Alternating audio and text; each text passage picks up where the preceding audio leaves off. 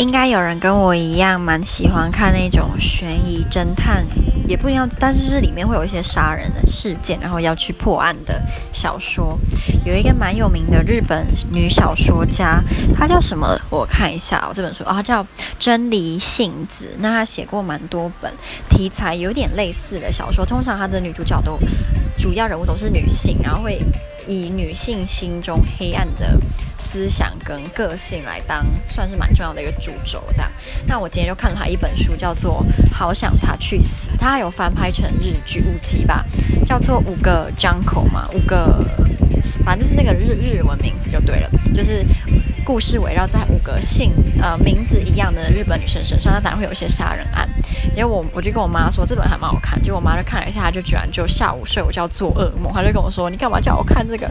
我还做噩梦，看这个也会做噩梦，这又没鬼。